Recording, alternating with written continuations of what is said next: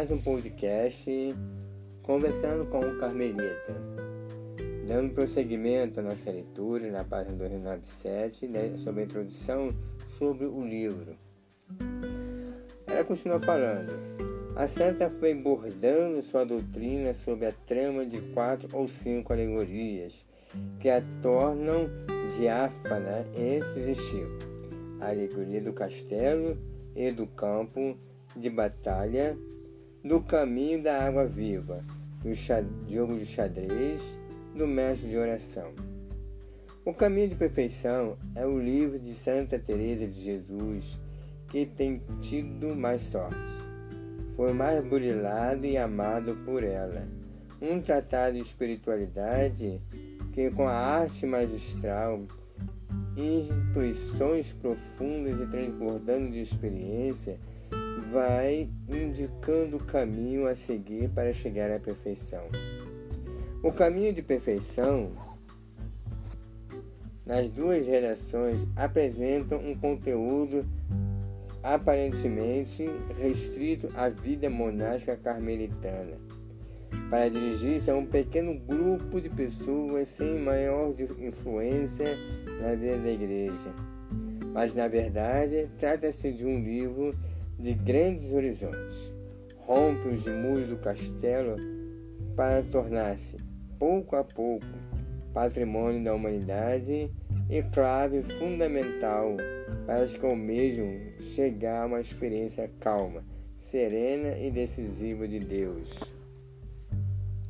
Temos em mãos um dos mais belos manuais de espiritualidade de todos os tempos o caminho para adentrar o mistério, o incompreensível.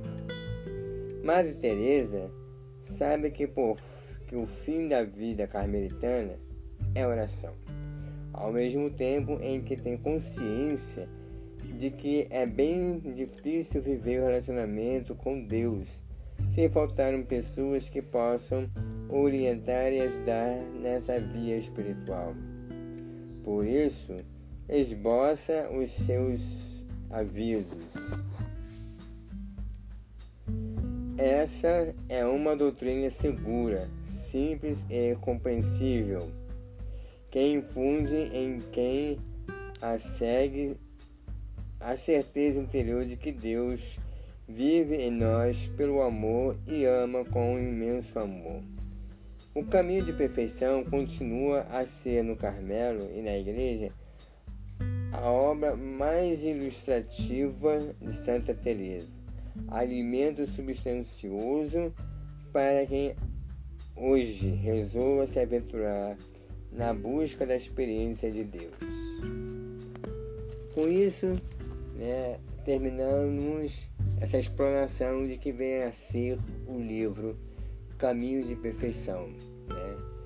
É um tratado de, de espiritualidade é um caminho a ser seguido, mas que é um caminho que nos leva a, a um aprofundamento de nós mesmos, né? Essa busca pelo amar, essa busca pela perfeição, a oração.